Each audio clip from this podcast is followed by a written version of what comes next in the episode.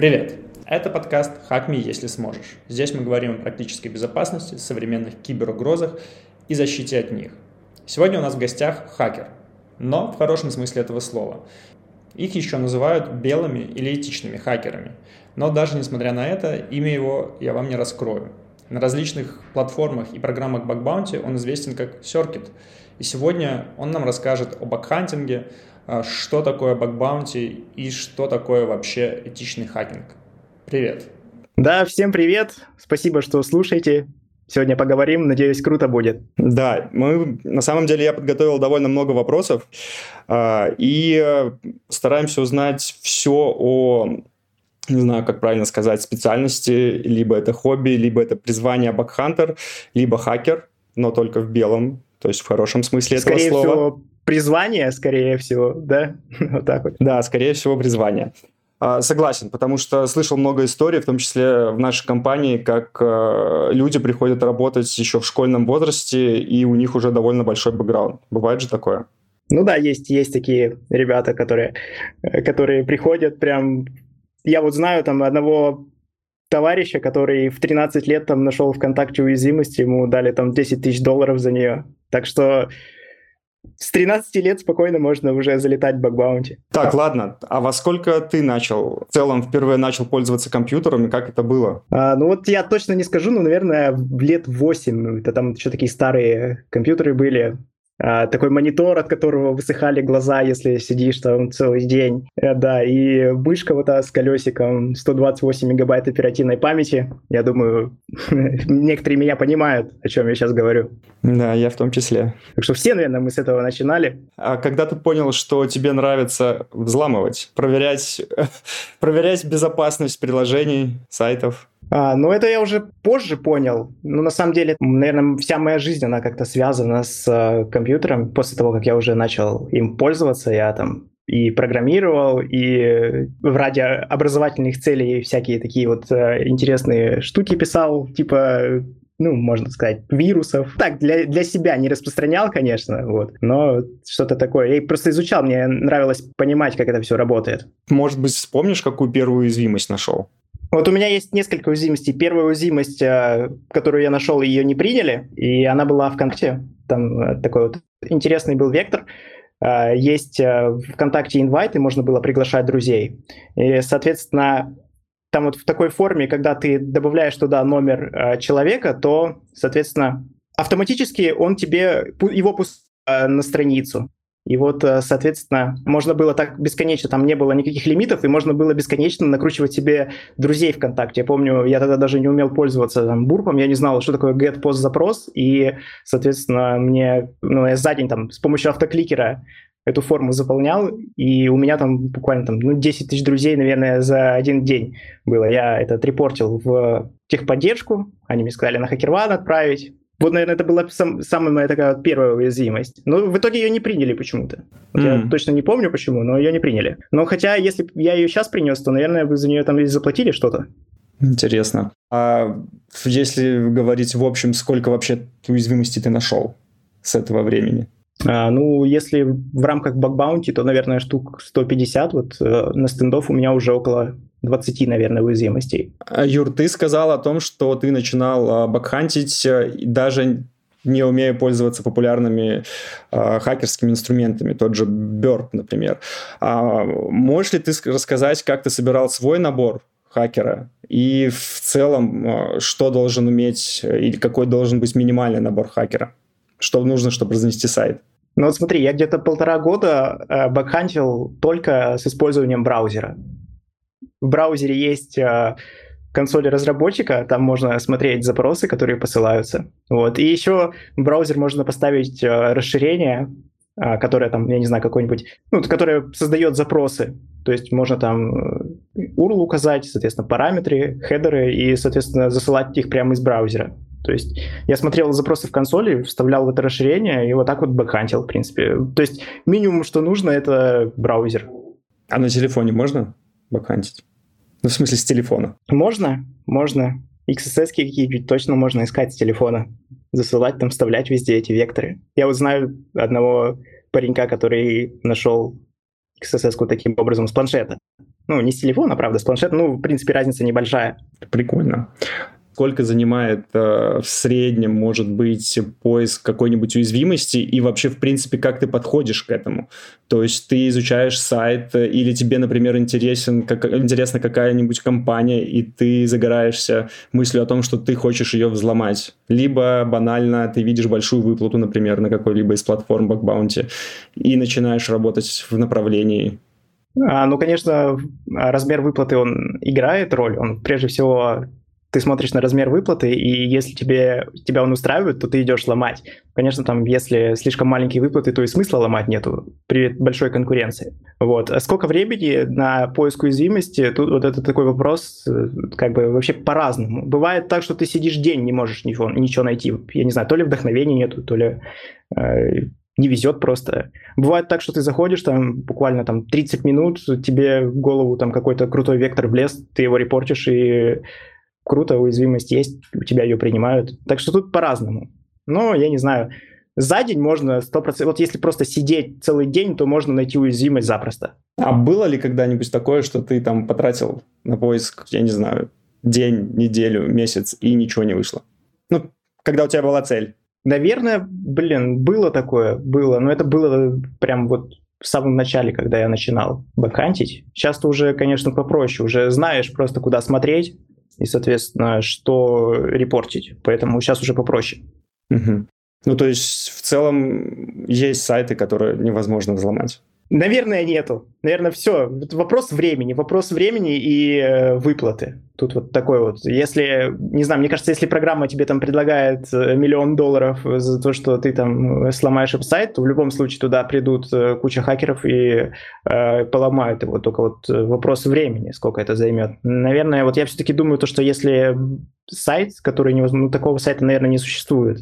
Хотя есть такие сайты, которые прям реально тяжело сломать. Это да. Вот мне интересно, как ты начинаешь свою работу? А, условно, ты используешь сканеры, либо ты начинаешь работать руками и э, ищешь уязвимости только благодаря своим там умениям, своему набору инструментов. Как вообще это происходит? А, я в основном ручной взлом использую, потому что я люблю искать логические баги. Логический баг э, ни одним сканером ты не найдешь. Он это просто нереально. Еще такие сканеры не появились, которые умеют там искать логические баги.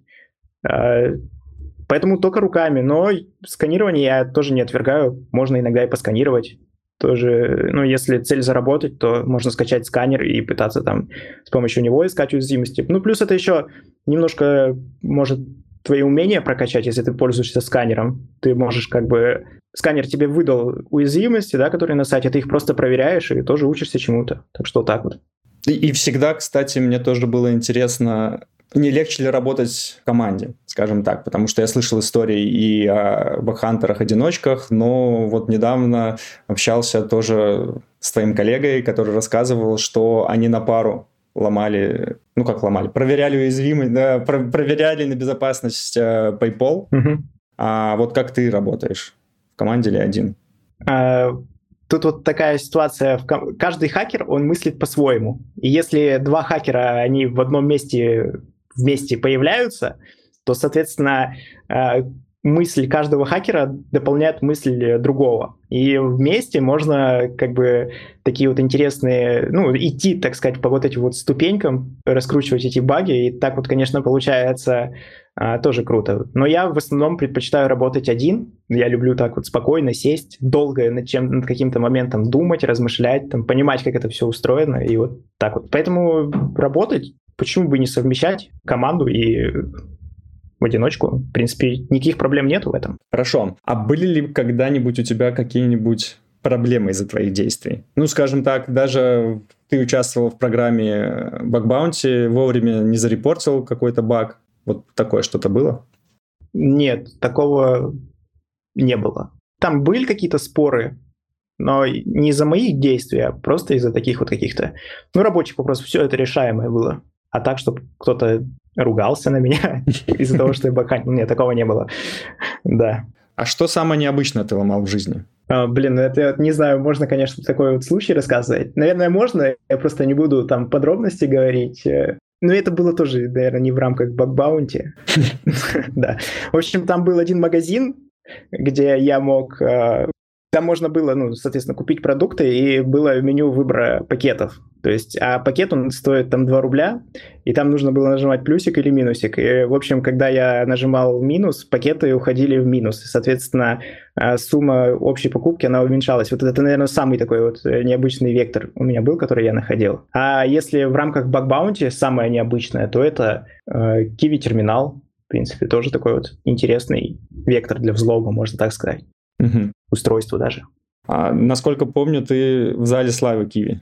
Да, у меня там первое место в HackerVine. А, а сколько Киви. уязвимостей нашел у них? Ну, я точно не скажу, но очень много, очень много. Не знаю, корректно ли задавать тебе этот вопрос, но раз ты в зале, Ки... в зале Славы и Киви э, нашел, как ты говоришь, 150 уязвимостей, вообще, в принципе, делитесь ли вы между собой или корректно задавать такой вопрос, сколько вообще денег ты заработал на этом? Можно ли жить на это, не работая? А, ну, жить не работая точно можно, но тут вопрос э, стабильности. Uh-huh. Если ты получаешь зарплату, то тебе ее платят стабильно, там, два раза в месяц. А если ты а, бакхантишь, то в один день ты можешь вообще ничего не найти. Ну, может быть такое. Может быть, ты просто не садился искать, да? Может быть, ты там заболел, тебе не хочется это делать. Вот, поэтому... Ну, конкретной суммы я тоже бы не хотел тут называть. Но жить э, на бэкхантинге в целом можно, но если прям этим заниматься. И... Ну, я могу вот назвать со стендофа, я примерно ожидаю там вот за месяц я нашел уязвимости, ну, примерно по моим подсчетам, там, на 200-300 тысяч. Я вот жду сейчас эти выплаты. Угу. Примерно так оно и будет, я думаю. Какой самый глупый вопрос, который тебе задают после того, как ты узнал, что узнали, что ты хакер? Ну вот, наверное, самый такой вопрос, когда ты говоришь там то, что ты там ВКонтакте на первом месте, тебя, тебе задают вопрос, о, круто, можешь ли ты мою страничку ВКонтакте взломать? Вот, или там кого-то взломать. То есть, э, ну, люди, они Просто они думают, что это делается вот так вот по щелчку пальца. Но на самом деле это не так уж и просто, учитывая то, что там бакбаунти все фиксят моментально, и поэтому не так уж это и просто. И вот, наверное, такой вот вопрос, можешь мой ВКонтакте взломать или можешь у меня а, с Киви кошелька вывести деньги? Вот это вот такие вопросы, наверное, они вот самые частые, и приходится объяснять людям то, что, ну, во-первых, это как бы, ну, незаконно, и не стоит этим заниматься. А во-вторых, то, что это, ну, не так уж и просто делается. Вот, даже несмотря на то, что ты хакер. Скажи, а сейчас в том числе мне, например, приходится иногда прям объяснять каким-нибудь там знакомым, близким, чем я занимаюсь. Вот как ты можешь рассказать, чем ты занимаешься? И бывают ли сложности у тебя с этим? Ну, я просто... Я не говорю, что я хакер обычно. Я говорю, что я специалист по информационной безопасности. Это как-то мне даже больше нравится, как это звучит. Просто люди понимают, что такое информационная безопасность. Если ты говоришь им то, что ты хакер, они думают, о, да ты там у кого-то деньги воруешь и так далее. Там, вот, поэтому я культурно, так сказать, выражаюсь. А можно ли назвать хакера исследователем? Ну тут да, тут хакер это 100% исследователь. Он постоянно, даже когда ищет любую уязвимость, он исследует, исследует сайт, исследует, я не знаю, исходный код смотрит, если удалось там исходный код получить где-то. То есть изучает что-то, постоянно читает какие-то там статьи, что-то свое придумывает. Поэтому хакер 100% исследователь, да.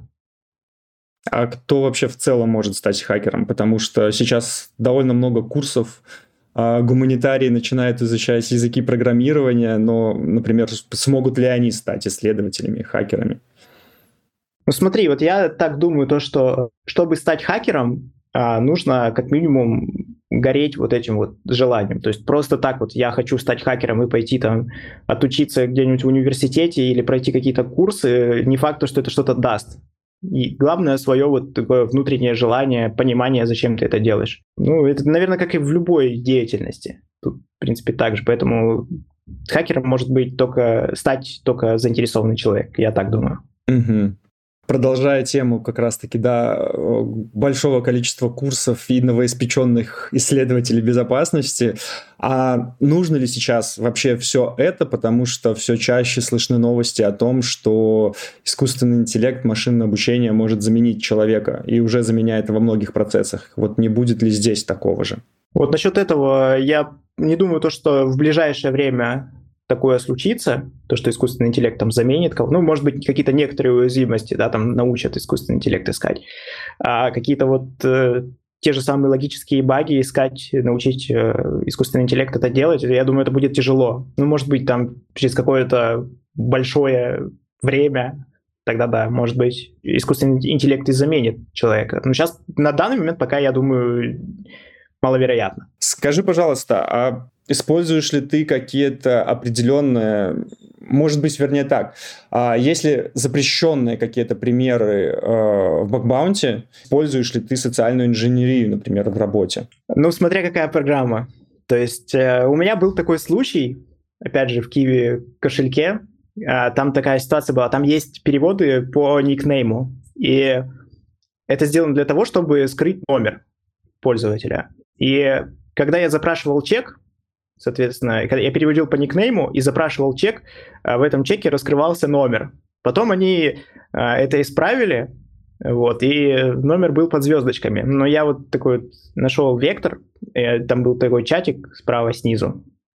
И я в этот чатик а, ну, просто техподдержки написал, а можете, пожалуйста, мне прислать вот этот вот э, чек полный этой транзакции. Они мне присылают этот чек, а там уже этих звездочек нету. То есть это вот э, способ, когда я социальную инженерию, соответственно, применил в работе, вот, тогда мне заплатили. Я не знаю, тут вот зависит от э, программы. И платят э, некоторые... Я думаю, э, каждый конкретный случай тут уже нужно смотреть. Э, я думаю, может быть, даже... Ну, тут от программы, в общем, зависит. А может быть, у тебя есть какие-то любимые репорты от чужих исследователей и вообще в целом, что тебя вдохновляет в этом всем? Может быть, тебя вот эти кейсы вдохновляют или какие-то громкие случаи? Ну, есть один такой интересный репорт, он как бы, он скорее мемный такой. Э, то есть те, кто на хакерване э, давно сидят, они должны его знать. Это репорт э, «Такси-драйвер» называется. Может быть, ты слышал про него? вот, но, в общем, там, если вкратце, это его нужно читать, но если вкратце, да, да. то там а, один а, паренек, он отрепортил XSS, а, и ему, в общем, у него не приняли этот баг, у него он из-за этого сильно разозлился и начал, он репортил этот баг э, в Uber, в такси. И вот тех ребят, которые принимали у него этот репорт, он их там назвал такси-драйверами. и вот этот вот, э, соответственно, репорт, он на весь хакерван стал известен. Вот это, наверное, мой любимый репорт из вот таких вот. я, я думаю, люди меня понимают, кто на хакерване когда-то сидел. Вы так можете, в принципе, гуглить и найдете его. Были ли у тебя какие-нибудь случаи, когда а, твой рассказ, например, о том, как ты а, нашел какую-то уязвимость, ее закрыли в крупной компании, либо ты заработал, может быть, много денег где-то, а, пришел, похвалился выплатой, и твой друг, знакомый, прям вдохновился, сказал, вау, все, я иду туда, заканчивает курсы, ты ему советуешь, и он тоже становится бэкхантером. Вот у тебя такое было? А, были такие случаи, когда я раскрывал свои уязвимости, и Потом на основании вот этой вот раскрытой уязвимости другие люди тоже находили похожие уязвимости. Вот такие случаи были. А так вот, наверное, из друзей, ну, есть те, кого я научил. Вот, есть такие люди. Поэтому, ну, сейчас вот у меня вот есть тоже мой хороший товарищ, он занимается вот просто bug hunting ом, живет за счет этого. Когда-то вот давным-давно я нашел первую уязвимость, и он тоже этой идеей загорелся, и вот сейчас вся жизнь его поменялась. А может быть, тогда сможешь дать какой-то совет э, э, и рассказать самый лучший способ, как найти уязвимость? Самый лучший способ, э, как найти уязвимость, я не знаю, у меня есть такая цитата, которую, надеюсь, я придумал. Самый лучший способ найти уязвимость – это придумать ее самому. Вот я, я бы так сказал. Ну, то есть нужно... Э, у меня вот были такие случаи, когда я просто даже э, придумывал уязвимость, какой-то вектор, потом его проверял, он реально работает. Вот, то есть вот, я вот рекомендую мыслить именно так. Но вообще самый лучший способ найти уязвимость, это, конечно, очень хорошо изучить сайт. Если, грубо говоря, понять, за что каждая кука отвечает, там, понять, э, за что отвечает каждый хедер и так далее, там, каждый параметр. В общем, нужно досконально сайт изучать, и тогда это вот это, наверное, самый лучший способ найти уязвимость. А, хорошо. А если я вот только-только начинаю, то есть меня это заинтересовало, я сейчас вот, я услышал этот подкаст, э, мне, ты меня вдохновил, и я захочу пойти искать э, э, что-то без разницы за вознаграждение, вот как сегодня кейс, за гамбургеры, не знаю, за все что угодно. Вообще, в принципе, э, как найти уязвимость человеку, который вообще далек от этого, но хочет этим заниматься, то есть вот прям... Угу далеко, но хочет. А, ну, тут, наверное, нужно вообще для начала понять, э, что такое уязвимость. Вот такому человеку я могу посоветовать э, именно в этом разобраться сначала. Понять вообще, что можно репортить, что принимают, что не принимают, разобраться в терминах. А что такое уязвимость? Давай. А, ну вот э, уязвимость зависит от программы. Одни а, программы... Они... Определение, что такое уязвимость от сертика. Одни программы что-то считают уязвимостью, другие нет. Поэтому тут тоже нужно смотреть, внимательно правила читать э, на всяких багбаунти площадках. То есть э, тут, тут что я, я вот считаю уязвимостью вообще все и несу вообще все. Пусть там сами разбираются, как говорится. Вот я по такому принципу работаю. Ну, баги точно там, если у тебя там где-то, я не знаю, кнопка съехала там в интерфейсе, то, ну, это точно не надо репортить. А часто ли окупается то, что вот ты несешь вообще все, даже то, что вне скопа, в том числе это несешь? А вот у меня были такие случаи, когда я смотрел там в программе Scope, и, соответственно, ну, нашел уязвимость э, на поддомене, которая в этот скоп не входит, который в этот скоп не входит. Ну и я принес эту уязвимость, и мне за это давали деньги. То есть даже такие случаи бывают. Здесь просто бывает такой вот человеческий фактор, когда программу создают и просто забывают указать э, какую-то критическую точку там под домен, где тоже могут э, быть уязвимости, которые заинтересуют компанию. Но программа, конечно, в этом случае имеет право не платить, но э, может войти в положение, да, может и, может и выплатить. Поэтому, ну, конечно, блин, тут уже нужно от программы, опять же, смотреть. Если вы один раз где-то отрепортили что-то не в скопе и у вас не приняли, то, ну, конечно... Главное не унывать. Да, главное, главное не унывать и не, не нести его там, а то вам спама там влепят и будете там с плохой репутацией сидеть. Так, мы немного отошли от вопроса. То есть, хорошо, мы узнали, что такое уязвимость. Что дальше? Мы нашли цель, нашли программу, не знаю, увидели, что у нас там, например, на стендофе вот сегодня появился новый клиент. И такие подумали, блин, все, вот хочу. Что делаем дальше? Если вы еще до, до этого никогда не находили уязвимость, вам нужно искать вот уязвимость, искать, искать, искать ее до того момента, пока вы ее не найдете. Вот как только первая уязвимость найдена, тогда вот барьер, можно так сказать, пересечен, а нейронные связи в мозгу сформировались, ты уже понимаешь, да, вот за это можно а, получать деньги, это можно report ить, и уже второй раз ты такую уязвимость будешь находить э, гораздо легче. Вот, поэтому... И вот в общем, весь баг хантинг, он в этом для меня и заключается. То есть вот нужно постоянно какие-то новые уязвимости находить и проверять их во всех программах. Вот так вот, в принципе. А может быть, есть какой-то скоп э, твой личный, не знаю, может быть, это общий для всех а, мест, которые ты проверяешь в первую очередь? А, я в первую очередь смотрю авторизацию всегда на сайте. Вход через социальные сети. Вот я всегда, я начинаю с этого. А так ну, у меня уже просто, э, так сказать, определенный э, список уязвимостей, которые я проверяю, он у меня уже сформировался, и я просто, когда захожу на сайт, я понимаю, где что может быть, где могут быть уязвимости, где они не могут быть, и примерно вот так вот по такому принципу смотрю. А так вот, ну, первое, что я смотрю, это, конечно, авторизацию. А можешь ли выделить какие-нибудь самые часто встречающиеся уязвимости? И самые, наверное, редкие, которые ты вот встречал, или, может быть, видел репорт? Э, самые часто встречающиеся — это логические баги. Ну, по крайней мере, у меня айдоры всякие, это вот прям, ну, они везде. Во-первых, их просто очень тяжело найти разработчику. Ну, то есть он пишет там вот этот функционал, он вроде проверяет, но некоторые моменты он все равно может упустить. И вот, наверное, логические баги, они чаще всего встречаются. Раньше, конечно, это были там всякие CSRF, Сейчас уже их меньше. SQL-инъекции уже почти тоже нереально найти, поэтому Наверное, Айдор — это самая часто встречаемая уязвимость на данный момент. Хорошо. Мы дали, надеюсь, какой ну, дельный совет э, начинающим бэкхантерам. Теперь давай дадим совет э, уже опытным, матерым волкам. А как находить критические баги? А как находить критические баги? Что нужно для этого делать? А для этого нужно просто не искать э, баги маленькой критичности. Просто нужно прям в упор искать critical баги. Это нужно понимать, то, что это, возможно, ты будешь один баг там несколько месяцев искать, да, но ты просто не будешь тратить время на поиск там всякой ерунды. Вот, и просто э, смотришь критику, я не знаю, там, задался целью найти аккаунт takeover, и смотришь там все программы на, этот, на аккаунт takeover, изучаешь, изучаешь.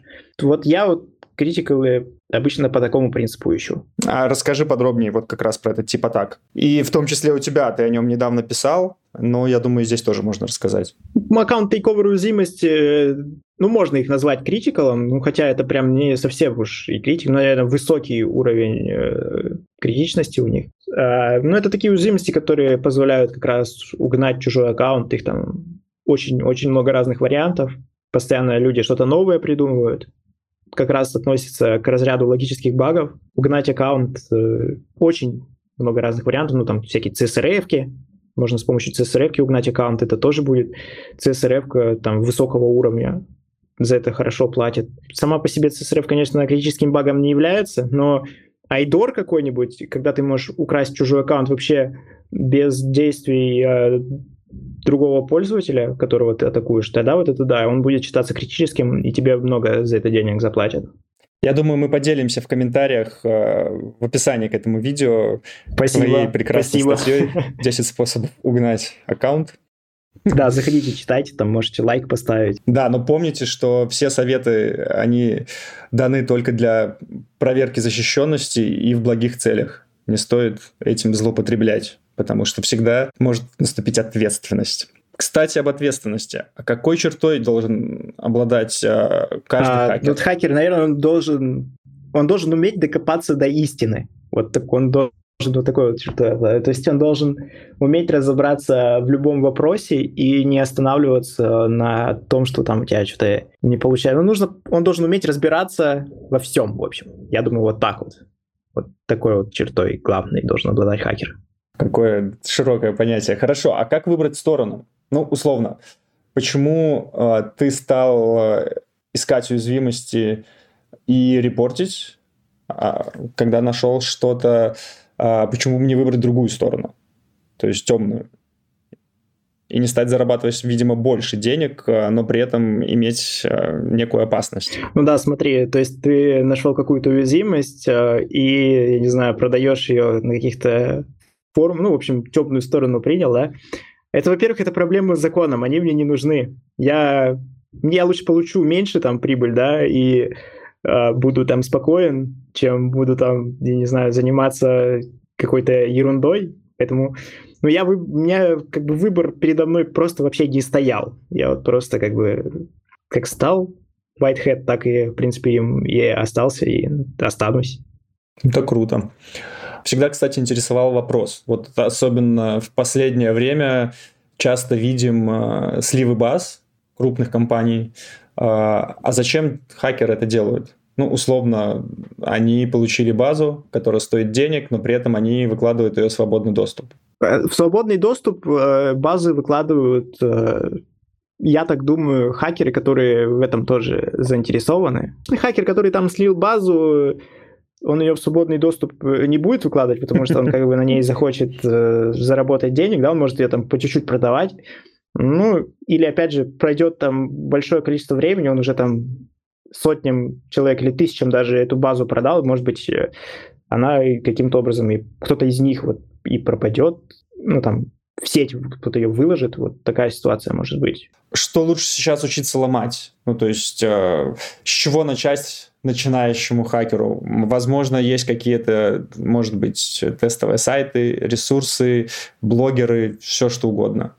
А, вот я, я так думаю, то, что сейчас а, самое крутое время, чтобы начинать ломать. Вот прям вот самое крутое. Вот сейчас уже это сейчас вот наступил такой момент, когда бакбаунти активно начала развиваться. То есть сейчас э, еще есть возможность э, на этом заработать, есть возможность что-то новое придумать, и поэтому начинать бэкхантить вот прямо сейчас вы можете, после прослушивания этого подкаста, пожалуйста, почему бы и нет. Площадки открылись, программы добавляются, круто. Вот, а что нужно знать хакеру, что он там, кого смотреть. Э, ну, на Ютубе очень много материала, там всякие лекции, доклады.